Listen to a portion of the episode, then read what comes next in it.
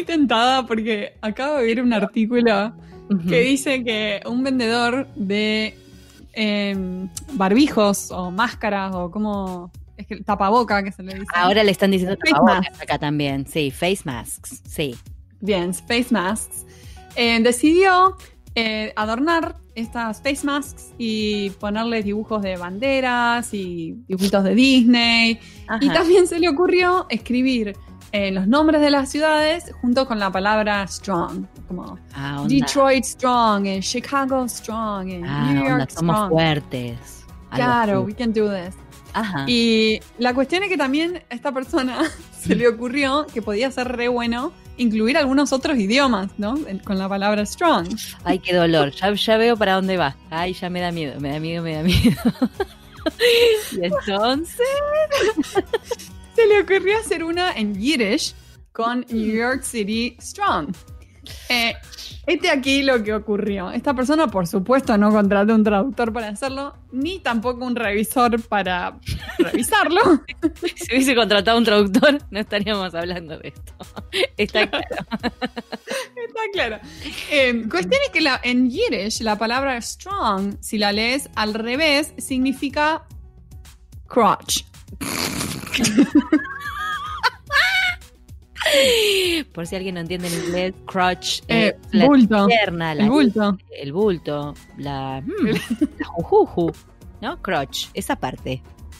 Qué Interesante. O sea que los cosos dicen, los tapabocas dice NYC New York, New York crotch. Near Crotch. La conch de, de NYC. En la boca. Y toda esta gente lleva esto en la boca. La crotch en la boca. Estamos todos. No, me mata, me matan las perlitas de la pandemia. ¿Y A qué- mí me da, me da risa que alguien confunda comprando esto pensando que realmente es para el crotch, ¿me entendés? Y- Bueno, eso sí, podría ser un daño colateral. Señores, no es una tanga, es un tapaboca. Por ahí piensan que con esto, con todas las, viste que, que estuvieron como dando indicaciones, ¿no? Del sexo seguro, de ponerse, bueno, capaz se lo ponen ahí abajo. un tapaboca. Solo dice la palabra Tapaboca y para el crotch. Estoy practicando sexo seguro en la pandemia. crotch acá y yo me la puse ahí. ¿Por qué no me explican? Escuchame una cosa, pero está loca, ¿no? Que hay un montón de gente con el coso con el yiddish que va por la calle. Estoy leyendo que hay uno de los usuarios dice Anyone wearing this mask in Williamsburg or Borough Park will get laughed all the way to the Bronx. No, me estás cargando. Decí que no todo el mundo Claro, entiende el porque- idioma, ¿no? Menos mal. Claro, pasa que en, en Williamsburg y Borough Park hay mucha gente que habla Yiddish, entonces si andás con esa máscara justo por ese barrio, con eso escrito en yi- Yiddish, No, no, se- no. ¿Y pero le ¿y mueren de la risa. ¿cómo, ¿Cómo se dio cuenta? ¿Alguien le dijo? ¿Alguien se quejó? ¿Se las devolvieron? Bueno, esto es lo que ocurrió, que esto es lo más peculiar. Lo que ocurrió es que la gente le empezó a avisar a, a esta la- a la señora que estaba vendiendo. Ajá. Eh, le empezó a decir, che, dice crotch, no dice strong. Como que está, están invertidas las letras. y la mujer, horrorizada, enseguida lo sacó, lo sacó. Del Y mercado. la, digamos. gen- la gente le empezó a escribir que la quería comprar, que por favor la vuelva a ofrecer. Cuestión es que está vendiendo un montón de las máscaras que dice. Le salió re bien. Le salió bárbaro. No, me estás Si les interesa, cada máscara sale 15 dólares más eh, costos de envío. Y eh, viene en cuatro colores y diferentes, 17 diferentes variaciones de brillantina. Para que la crotch brille. Cuando la saques a pasear. Yo me muero, yo me muero. Es, es- Capaz que yo ya, mira, pensé que se había inspirado en estos memes, viste, de la gente que se ponía los calzones en la cara. El que no tenía barbijo se ponía el calzón en la cara, un corpiño. Y ella habrá dicho, bueno, entre el calzón y que solamente diga crotch, bueno, no pasa nada. Pero no, se equivocó, honestamente. Igual la, la moraleja, más allá de que fue un éxito comercial, finalmente la moraleja es, ¿no? Contrate un Contrate un traductor. ¿Qué le cuesta? Va, se va ahí al barrio donde la gente habla yiddish, pregunta y se acabó. O a lo sumo, una hora, ¿cuánto? Media hora de asesoría de alguien que habla Yiddish que te da el ok antes de mandar a imprimir las ciento y pico de máscaras. No, no, no, increíble, increíble, increíble. Muy bueno, muy bueno. Ahora voy a salir con alguna a la calle que diga de Buenos Aires. Escucha. bueno, en este, en este espíritu alegre, este, queremos presentar a nuestro Ah. próximo invitado. La verdad. Sí, hoy tenemos un invitado de lujo, Pablo Muñoz Sánchez, que es traductor, eh, localizador de videojuegos, localizador de aplicaciones, eh, de, de apps y de software y de sitios web y sabe un montón y es muy genio. Y muchos podcasts escucha ya lo conocen y lo han pedido. Por favor, inviten a Pablo. Y acá estamos, nosotros le damos el gusto, chicos. Así que espero que disfruten mucho esta entrevista porque estuvo buenísima. Allá vamos.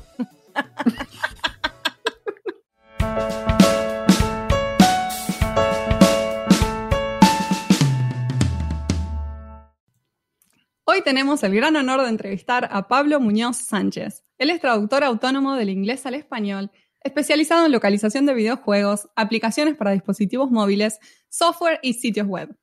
Su primer gran éxito fue entrar a trabajar en Nintendo of Europe, con tan solo 23 años, donde tradujo grandes juegos como Metroid Other M, Metroid Prime Trilogy, Fire Emblem, Shadow Dragon, Kirby Superstar Ultra y Donkey Kong Jungle Beat. Otro hito importante fue empezar a trabajar en 2010 como revisor de inglés a español en las oficinas de Google Madrid. En la actualidad también está volcado a dar cursos y conferencias, además de traducir. Pablo, bienvenido aquí en Pantuflas. ¿Qué tal, chicas? Un gusto estar aquí, la verdad, un verdadero placer. No, el placer es todo nuestro. Sos una, sos una especie de celebrity, te quiero decir, entre- sobre todo entre los más geekis del Nada, sector. nada, y, y muchos, eh, nosotros te cuento que en las an- anteriores temporadas hicimos encuestas y muchos piden, ¿cuándo van a invitar a Pablo? ¿Cuándo nos mandan mensajes? Inviten a Pablo. Sí, ya va, ya va. Gracias, gracias, te encontramos por fin acá en plena pandemia. Así que gra- muchas gracias por sumarte. ¿Te pusiste las pantuflas o las zapatillas de casa, como le dicen ustedes? Pues la verdad es que no, pero porque ahora mismo hace bastante calor en Madrid, ¿eh? Si, no, si no, sí que sí estoy de, de estar en zapatillas, ¿no? Como, Está bien, está bien. Bueno, te perdonamos, ok. Mucho. Te puedes quedar, te puedes quedar. No pasa Sí. nada. Bueno, le cuento a los podcast escuchas que hoy estamos triangulando eh, Los Ángeles, Buenos Aires, Madrid. Hermoso, me encanta. Madre mía. La verdad, me- todos adentro de nuestra casa, pero bueno, digo, qué sé yo. La triangulación está igual. ¿No? Eh, Pablo, ¿siempre supiste que querías especializarte en videojuegos o fue una de esas situaciones en donde la especialidad te encontró a vos? Pues la verdad es que sí que reconozco que mm, de pequeño, ya de muy jovencito, quería traducir videojuegos. Sí que no sabía que iba a ser tan temprano, tan pronto, o sea, era como una idea que tenía en la cabeza y dice, bueno, ya algún día, pero nunca imaginé que sería tan pronto. Pero sí, la verdad es que empecé, ya de pequeño me gustaban los videojuegos y traducirlos, porque esto creo que no lo he contado mucho, eh, Mm, pero así, mira, en primicia quizá ya para vosotros. Me encanta. Pero yo es que soy o era tan, yo creo que sigo siendo, pero tan friki Ujú. que cuando tenía 12 años mm, y no había internet por aquella época y demás, no me, no me preguntéis por qué, pero tenía de hobby la afición tan tonta o rara de traducir los manuales de los videojuegos que, se que no se traducían al español por aquel entonces, No, simplemente como cuestión muero. personal. O sea, porque no, no era para publicarlo en internet y que la gente lo entendía. E- Era para mí. Y, y así fue como empecé a. un verdadero freak. Un verdadero freak de verdad. Creo que esto no lo había contado, ¿eh? Sí, sí, sí, pero ahí yo con 12 años, mm, ya, ya el inglés que sabría yo, claro. Eh, traduciendo Ah, ¿no- nombres no de una, esas una copia, ¿no? De esas traducciones por casualidad guardada. Ahora las vas a tener que ir a buscar. Si las Mm. encontrás. Creo que me alegro de no tenerlas, porque me, me echaría la mano a la cabeza de ver el resultado. Te haría mal. Qué, qué, qué divertido. 12 años. Vos sabés que yo te, tuve una etapa de friki también a los 12 años, pero no con los videojuegos, con la ciencia. Leía la muy interesante. Ah, Yo releía la muy interesante también. O sea, y era fanática del- de, la columna de- del doctor Sin, que estaba acá, tipo, todo lo que era ciencia, biología, que yo, ¿por qué no? O sea, nunca fui para ese lado, pero raro. Todos, todos guardamos un friki adentro, esa sería la conclusión. Exacto, A mí me encanta, Pablo, que tuviste, como decís vos en tu vida, a los 23 años, esa experiencia de trabajar en Nintendo. Sí. Muy groso eso. Contanos cuál fue el, mayor aprendizaje que tuviste como traductor al trabajar in-house en una empresa como Nintendo.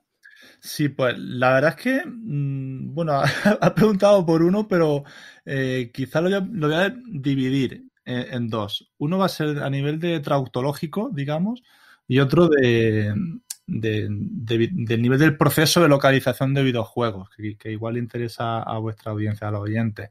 Y es que como traductor aprendí que de verdad el trabajo en equipo es de lo más importante. Lo digo porque muchas veces casi todos los traductores hoy en día son freelance, autónomos, y aunque hay trabajo en equipo, de algún modo somos individualistas, ¿no? Estamos en nuestro texto ahí solos y preguntamos a algún colega de vez en cuando y demás, ¿no? Eh, entonces, ahí aprendí que necesita trabajar en equipo, pero completamente, de verdad.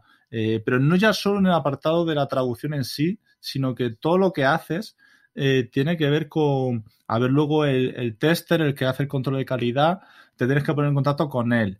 Luego también piensas en, no solo en tu idioma, porque ahí estábamos, eh, esto es bastante habitual, ¿no? No se traduce solo al español, sino a muchos idiomas, y como que tenías que a veces llegar a, a tener a tener puntos en común en plan, bueno, en el español no puedo hacer esto porque sí, ¿no? Se tiene que poner en común con otros idiomas, ¿no? Para, por ejemplo, los nombres, ¿no? Claro, claro, una visión más global, tal cual. Exacto. Sí, es, a mí, mira, me ha gustado mucho lo que ha dicho eh, Paola, ¿no? Efectivamente, una visión más global. Eso fue lo, que aprendí. A trabajo en equipo con una visión más global.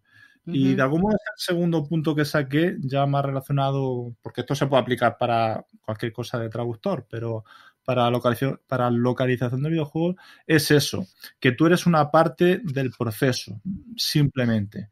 Y saber todo lo que sucede después de lo que haces, después de entregar una traducción, me ayudó a entender mucho cuando ahora estoy autónomo y traduzco videojuegos. Cuando estoy traduciendo es como, espera un momento, porque creo que si hago esto, quizá puede que haya un problema en la fase posterior y demás. Y eso quizás si no has trabajado en una gran empresa, Quizá no estás tan consciente de, eso. Es verdad que ahora con formación y cursos, pues esto ya te lo explican, pero igualmente creo que esa experiencia mm, me enseñó mucho a eso, ¿no? A, de nuevo, la visión esa global. sí, es como que uno aprende, lo hemos hablado ya, esto de aprender de la experiencia, ¿no? Que vos, como vos decís, te lo dicen en un curso, uno escucha, trabajo en equipo, el trabajo en equipo, ¿no? Como parece como un cliché, viste una cosa, un mantra, pero la realidad es que después en, en, la cancha se ven los pingos, como dice mi papá. y ahí te das cuenta que cobra vida eso, el trabajo en equipo y lo importante que es. Eh, está, está, buenísimo. Sí, sí, sí. Em, ¿qué, qué, valor, ¿Qué valoraciones, bueno, ¿Qué, valoraciones haces ahora del trabajo in-house frente al trabajo freelance? Ahora que ya estuviste de, estás de las dos veredas, ¿no? Sí, la verdad es que me siento muy afortunado por, lo que tú has dicho, ¿no? De, Paola, de Jolín, hoy en día no quizá no hay gente con tanta suerte de, de haber trabajado con las dos vertientes. Y, y, la verdad es que realmente no hay tanta diferencia. Bueno, yo eso quizás se ha notado ahora porque también trabajaba en la oficina de, de un cliente eh, que realmente se trabaja en casa y, hombre, no es exactamente igual, pero es muy parecido. Y al final yo creo que si antes quizá teníamos miedo de que no se podía hacer este trabajo en equipo del que hemos hablado antes, que quizá necesita estar físicamente, mm, hoy en día ya con las reuniones eh, y demás online, eh, con Zoom, ¿no? Por ejemplo. ¿no? El famoso, claro, que se ha hecho tan imprescindible últimamente. Sí, ya no es tan, tan importante. O sea, sí creo que sería genial que al principio hubiese una fase, digamos, de formación en una empresa. Eh, bueno, esto, que estoy diciendo ahora realmente creo que quizás se pueda aplicar ya a todo tipo de trabajos, no solo de traductor, eh, con esta nueva normalidad o, mm que vamos a tener, ¿no? Sí. Eh, de quizá a lo mejor, pues, estar unos seis meses, un año para tener contacto con la gente y, aprender el trabajo, pero luego eso se puede hacer eh, en casa, de freelance, ¿no? Entonces quizás son lo que, ahora mismo, justo en este momento en el que estamos, eh, durante post pandemia, no sé muy bien en qué momento estamos exactamente. Eh, por, desgracia, creo que durante todavía. Sí. Eh, pero lo peor creo que ha pasado, eso espero. Eh, sí que es cierto que, que, al final, pues, está bien trabajar en plantilla, pero realmente casi todo se puede hacer como freelance, realmente. Entonces, que la gente no porque tengo muchos alumnos o, lectores del blog o, de Traduversia que me preguntan, no, pero ¿dónde puedo hacer unas prácticas y demás? Y que y quizá hay que cambiar esa mentalidad ahora, de hmm. estar físicamente en, una oficina. Sí. claro, ir pensándolo ya de otra manera. Sí, especialmente con todas estas empresas de tecnología que ahora pasaron a ser remotos, como Twitter que salió diciendo, ahora todos nuestros empleados van a ser remotos 100%.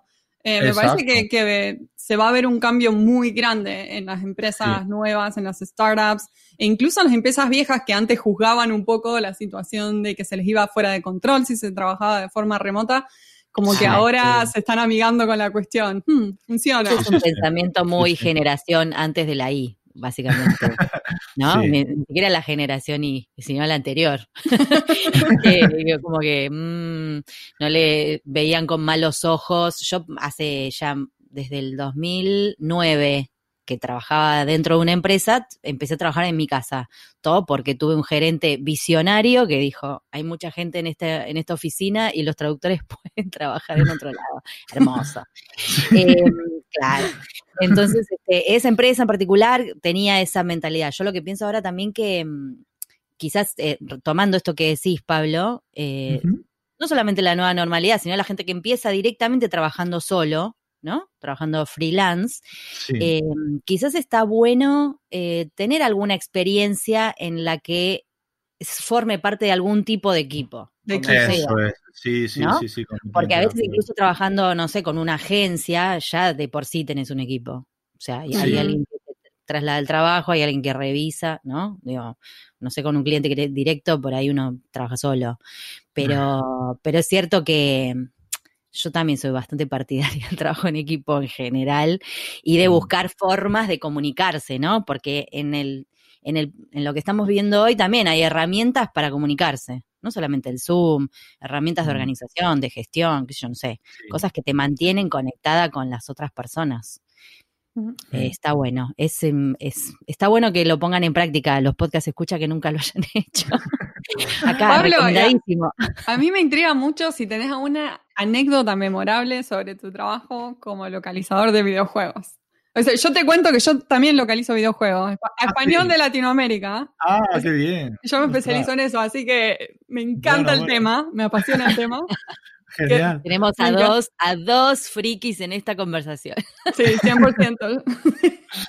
Sí, sí, sí, Jolín, pues sobre anécdotas, a ver, realmente hay muchas, quizás pocas las que se puedan contar, ¿no? Como tú sabrás, por desgracia, por tema de confidencialidad. Claro. Pero sí que se me viene a la cabeza uno que quizás pueda servir como anécdota, pero también como consejo, igual para que sea útil también para los oyentes.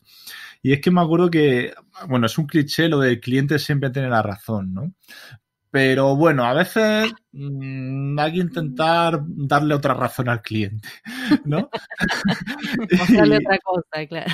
Y, recuerdo que una vez estaba traduciendo un, videojuego, eh, bueno, no, diré el nombre, pero y, el cliente como que insistía en que quería que fuese una experiencia eh, como muy personalizada en el sentido que el jugador sintiera como que está, pues, allí en Los Ángeles, en, Buenos Aires o aquí en Madrid, ¿no? Que sea localización extrema, digamos, ¿no? Claro. Pero, o sea, eso sonaba bien sobre el papel, pero luego realmente, si traducía el resto de objetos, eh, descripciones, situaciones, diálogos, te das cuenta claramente de que eso era Estados Unidos. Pero, claramente. Y, entonces decía, eh, en cuanto a los nombres de los personajes, eh, pues utilizar nombres pues que utilicéis en el día a día, ¿no? en el caso de España, eh, yo qué sé, pues María, Juan. Y yo era como, mm, no, no, no, no, no, esto yo creo que no va a funcionar nada bien, porque era un juego de carácter adulto, digamos, ¿no? Con monstruos y cosas así. Eh, si Mm. fuese infantil, ahí sí hubiese tenido sentido quizá, pero en esta Claro. temática así de horror y demás, mm, yo creo que no, no sé, era un juego tipo así Resident Evil y era como... Ujú. Claro, claro. Y entonces, pues la, pues la verdad es que yo, yo sí lo justifiqué al cliente. Eh, y me acuerdo que había gente, ahí sí que estábamos en equipo, ¿no? Porque me acuerdo que fue curioso porque yo llegué tarde a ese correo y me acuerdo que decían, vale, o sea, el traductor, yo qué sé, de alemán decía, vale, entendido, el, el de, de francés, vale, entendido. Mm, Y ahí lo, lo normal mal. es decir, tú también, vale, entendido, ¿no? Pe- Pero yo dije, que no. El Exacto. Claro. me, me sentí un poco mal, ¿no? Porque dije, está aquí dando la nota el traductor de español, como siempre. Pero les dije que, que no, que yo no estaba de acuerdo con ese enfoque y que al final lo- los jugadores, que es, que es lo importante, que no se iban a sentir cómodos, vamos, que, que sería casi un ridículo. Bueno, no lo expliqué de esa manera, pero para que me entendáis, ¿no? Y dijo, ah, qué interesante, qué interesante, tal. Digo, bueno, lo voy a hablar con el equipo de marketing, no sé qué, tal, bla, bla. Y pasan los días y al final dijeron, oye, pues mira, pues al final teníais razón. Es mejor que no se Bien. traduzcan los, los nombres y demás. Entonces, bueno, Traductor 1, cliente 0. sí, sí, sí, es, es- es una anécdota que, que de algún modo creo que es útil también, ¿no? Para decir que, oye, que, que a veces hay que pelear un poco las cosas. Eh, Ujú. pero también una, una anécdota en el sentido de que, ostras, que si no es por, por eso, a lo mejor hubiese salido ese juego que vosotros no saco los créditos igualmente. Eh, hubiese salido como eh, la, la mofa, ¿no? De, Sí, no de hubiera, los- de tenido, los no hubiera tenido el efecto deseado, digamos. Sí, sí, igual, Claro. igual habría habido memes luego, ¿no? Y cosas así. y tú sabes que eras el responsable de eso, ¿no? O sea que. En algo claro, uno no querría decir yo traduje ese juego. Exacto. No, Claro. En ese caso, Pero- no salían los créditos, hubiese tenido una ventaja, ¿no?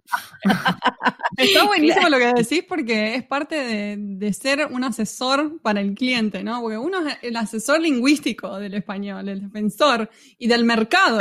Y un- uno sabe Sí. más qué va a funcionar en el mercado que por ahí el cliente. ¿eh? Y está buenísimo que uno se anime a, a decir estas cosas porque después pueden tener un efecto catastrófico para la empresa.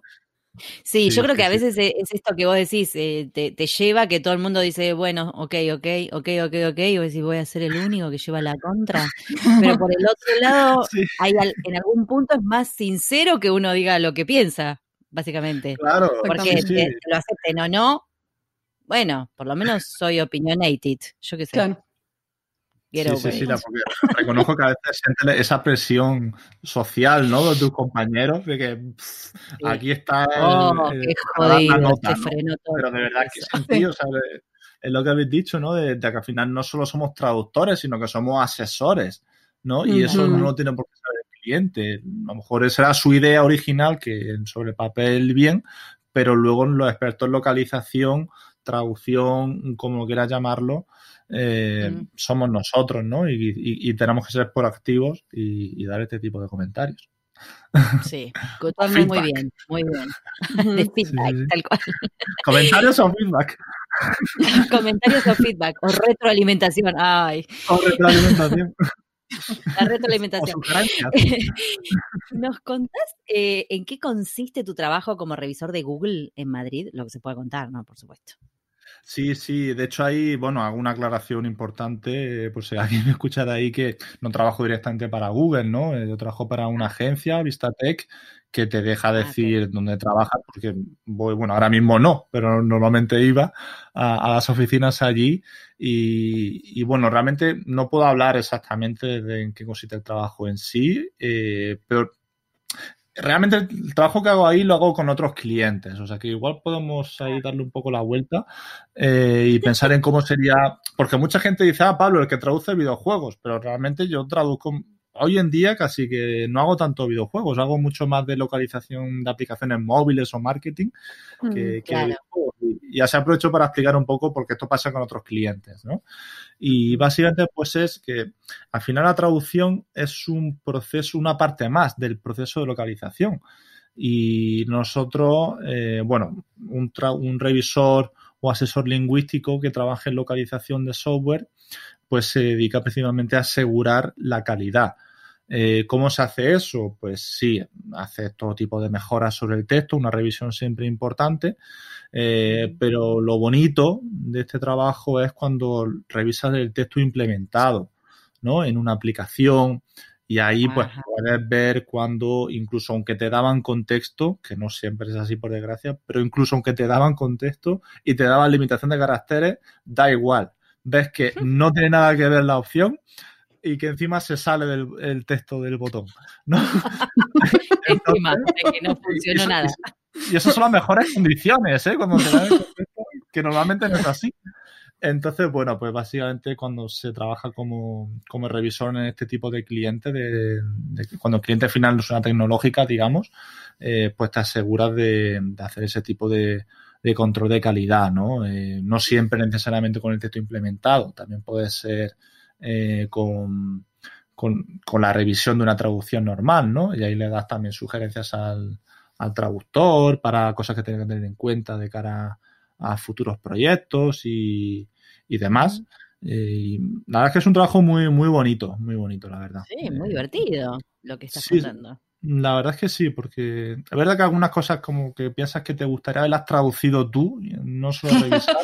Eso te iba a decir, eh, perdés un poco lo del traducir, ¿no? Pero sí, sí, te toca más que nada hacer ese control de calidad, digamos.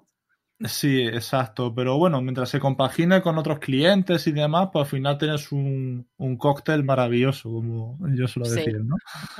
Claro. ingredientes perfectos, ¿no? Claro. Para el mejor sabor. Pablo, y sabemos que haces eh, o que das cursos de, sobre localización. Eh, me gustaría saber qué es lo que te inspiró a dedicarte también a la docencia y mm. eh, ¿Cómo pueden nuestros podcast escuchas seguirte o encontrar tus cursos? Sí, pues realmente yo siempre pensé que no me dedicaría nunca a la enseñanza, a la docencia ni demás. Quizá porque pensaba más en, la enseñanza del inglés, que es lo normal, ¿no? Que mm. cuando eres pequeñito, tus padres y demás. Pero la verdad es que fue, o sea, mm, realmente aquí sí que fue al contrario que, la pregunta inicial de si yo buscaba ser traductor de videojuegos. Aquí sí que la docencia me encontró a mí de algún modo, ¿no? o me topé con ella. Eh, y es que, claro, a raíz del blog, de algo más que traducir, pues la gente se interesaba y demás, y, poco a poco eh, tengo que darle eh, especial mención a Nuria San Martín eh, de una empresa de, Valencia en, Trans Interpunct, Interpunct y, también a Cristina Ramírez de, del Istrad, que es un centro de, enseñanza bastante conocido aquí en España, en Sevilla, que tiene distintos másteres de traducción. Me dijeron, oye, ¿por qué no haces un curso? O sea, ya que veo que sabes tanto, ¿por qué no haces un curso de localización? Eh, y la verdad es que dije, ostras, qué gran oportunidad, ¿no?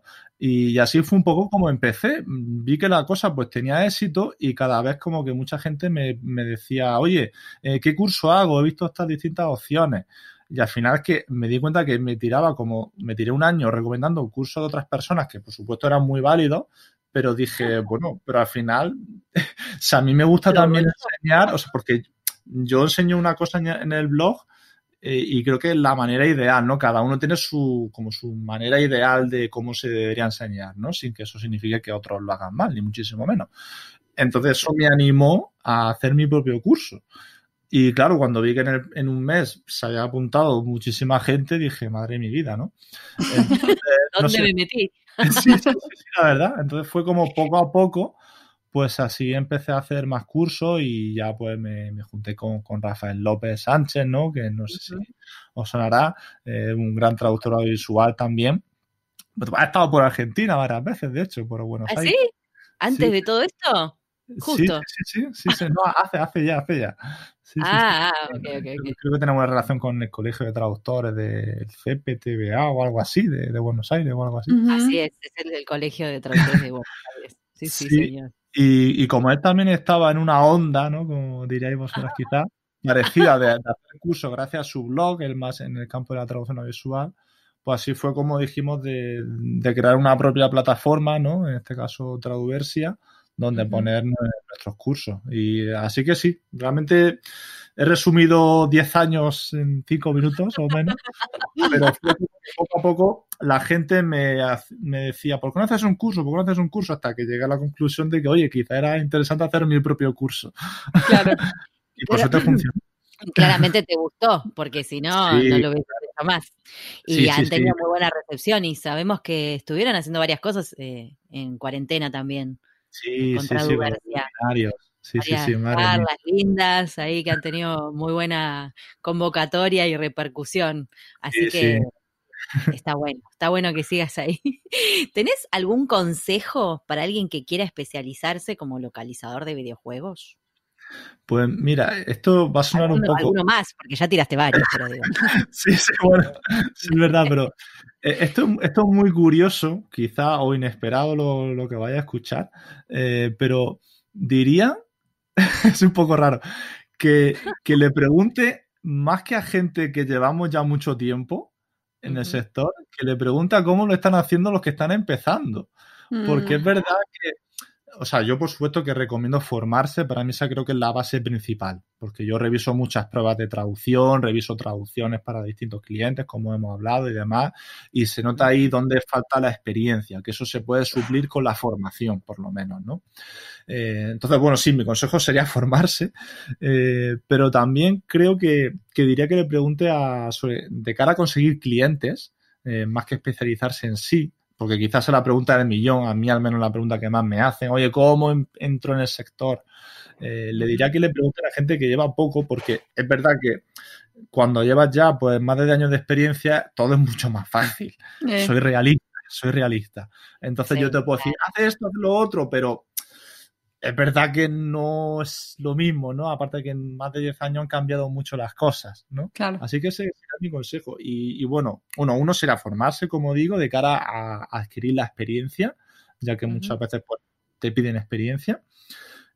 El segundo, de cara a. Estoy dando más de un consejo, sí. El segundo sería, pues, preguntar a gente que está empezando. Y el tercero, ya acabo, ya me callo.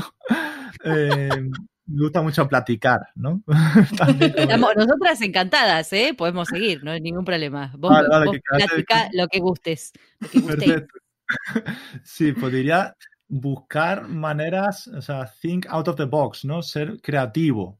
O sea, todo el mundo está enviando currículum ya a agencias y escribiendo a desarrolladores y demás. Todo el mundo lo hace, o casi todo el mundo. Así que intenta, eh, ya que el mundo de los videojuegos es muy creativo, tenemos esa suerte, pues intenta ser creativo a la hora de redactar tu, tu candidatura cuando te presentes a un cliente, porque todos están ya un poco hartos, entre comillas, ¿no? Eh, bueno, estoy haciendo así con las manos, pero no me verán luego. Comillas, en el com- aire, claro, comillas en el aire. Exacto. Eh, pero al final como que buscas ser fresco en tus correos, ¿no? O sea, mm, tú piensas que muchas veces el cliente es una persona como, como tú, que a lo mejor también es muy joven y no es eh, eh, ese cliente que parece que tiene traje y un maletín y demás, ¿no? Intenta conectar con el cliente al escribir.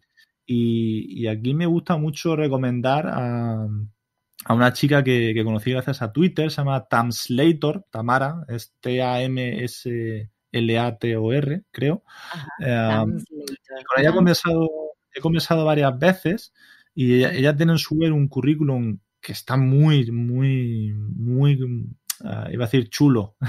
Eh, muy- no sé si se me va a entender ahí. Muy chulo, se entiende, se entiende. ¿no? Muy guay, ¿no? Digamos, bueno, guay, no sé. Y, Muy Bueno, en copado, fin, diríamos en Argentina. ah, vale, genial. Muy copado.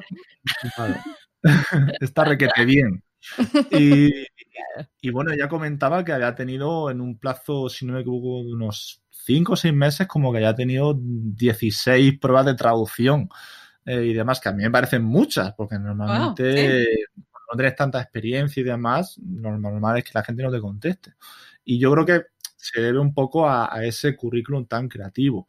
Eso no Mm. quiere decir que hagas un currículum creativo para hacer traducción técnica, ¿no? Claro. Por ejemplo. Sí, es una especialidad que se presta porque además el target de los que son los desarrolladores o trabajan para publishers, es gente de los treinta y pico, entonces se presta para eso. Exacto, sí. Entonces es una forma así de diferenciarse y luego ya, bueno, un cuarto consejo más, me he dicho que no me calle y yo, tomo la palabra. Y es una cosa que sí, eso sí he hecho yo alguna vez al principio cuando no tenía tanta experiencia y no tenía tantos clientes. Eh, lleva tiempo y es arriesgado porque no sabes si va a merecer la pena. Pero al final, si quieres destacar, hemos dicho que puede ser con un currículum eh, aquí creativo, pero también puedes tener como una especie de tarjeta de visita. Una, haces una diapositiva de PowerPoint y ahí la pones bonita y demás, y eso es como una presentación que adjuntas a tu correo. O incluso eh, puedes poner en esa diapositiva o con una imagen por separado el juego, pues no sé, a lo mejor tomas una captura de pantalla o algo así y a lo mejor puedes intentar editarlo en Photoshop hay que hacerlo bien, claro, porque el resultado tiene que ser bueno, si no es el efecto contrario. Y decir, mira, pues este sería el cómo estaría tu videojuego en, español, ¿no? En el idioma. Eh, ah, muy bueno. Muy buen consejo. No me callo, no me callo. sí, Es muy think out of the box. Sí, es sí, muy, eso, buena, muy buen. A mí sí. Pero me dio gracia de que, claro, le, hagas algo retrucho y que, tipo, así quedaría tu juego en español. Tipo, nunca lo voy a hacer localizar, salí acá. Sí, no, por, eso lo he aclarado, ¿eh? Porque alguna vez he dicho eso y me he encontrado resultados que dices, uff, cuidado, ¿no? si hay que hacerlo, hay que hacerlo muy bien. Sí, señor. Qué bueno. Eh, bueno, al final ves que valía la pena llegar al cuarto consejo. Te das cuenta que por eso te dejamos hablar. Porque sabemos que después sale lo mejor. Bueno, bueno, genial. Me alegro. Bueno, tenemos una última pregunta. Te cuento que en esta tercera temporada de Pantuflas eh, estamos haciendo a todos nuestros invitados esta pregunta que es un, un toque de ciencia ficción. O sea, tenés que posicionarte si pudieras volver atrás en el tiempo cuando recién comenzabas tu carrera como traductor, como lingüista, ¿qué consejo profesional te darías? Uf, sí, es verdad que una pregunta, eh, una pregunta complicada. es curioso, o sea, creo que la idea, porque yo ahora miro hacia atrás y seguro que habría, otras, habría hecho algunas cosas de otra manera, pero creo que precisamente hacer, haber hecho las cosas como las hice en ese momento son las que me ha llevado aquí. Así que quizás la conclusión que sacaría de esta idea que, estoy reflexionando yo mismo realmente sería que, bueno, que si, que, si te equivocas o algo así, que intenta no tomártelo todo a la, a la tremenda, porque pasarán los años y quizás llegues a una conclusión parecida a esta, ¿no? Que gracias a esos errores y aciertos, ojo, no todos son errores, pues habrás conseguido todo lo que tienes. Y, realmente estoy pensando que no solo a nivel profesional como traductor lingüista, sino incluso a nivel personal. ¿no? Eh, es una propia reflexión ahora mismo que acabo de hacer yo, pero que... era, era, era capciosa la pregunta, te diste cuenta, ¿no? Sí, sí, sí.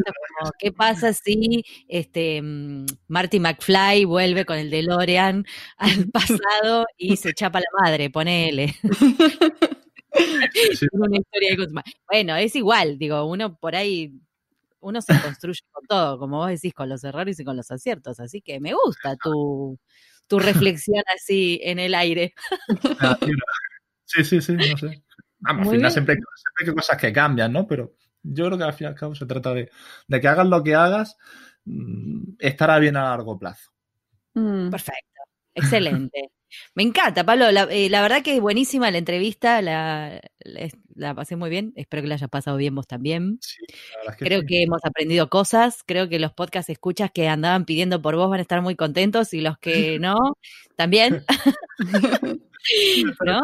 Y nada, es un placer, la verdad, en plena pandemia charlar con, con profesionales como vos. Así que gracias. Muchas gracias, Pablo.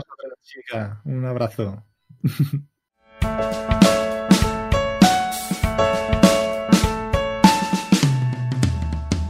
Y ahora con ustedes, el momento catártico del programa. Los invitamos a escuchar al traductor karaoke. When the client sends you an illegible, scanned PDF to translate. When I open the file, unclear gibberish scanned. Tell me, client, now where have you lost the originals? Where are them now? It's got all the good stuff. Everything. Handwriting, sorry, Handwriting, come on. Who writes with the hands? graphics, and numbers. Tables. I will have to read. Tables, no. A whole new word. A new formatting to design. I'm not a designer. I'm like a Sherlock Or Harry Potter. I'll have I to refuse. use I refuse. Magnifying I'm not doing it. A whole new word.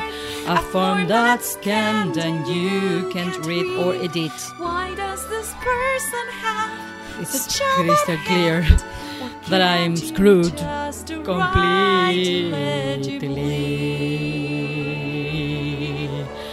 Unbelievable parts. All illegible writing, seals and stamps, and it's frightening that the deadline will surpass a whole new world.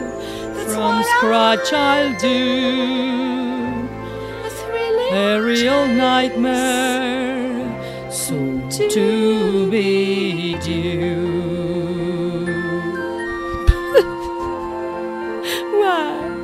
Why me? Why? Why me? I'm a good girl. Why?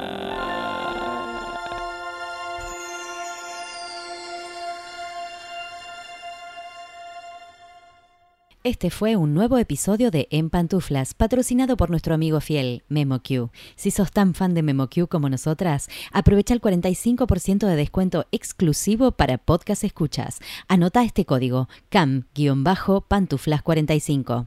Podés encontrar todos los episodios del podcast en nuestra página en guiondelmediopantuflas.com y suscribirte para escucharlos apenas salen en iTunes, Spotify y Google Podcast.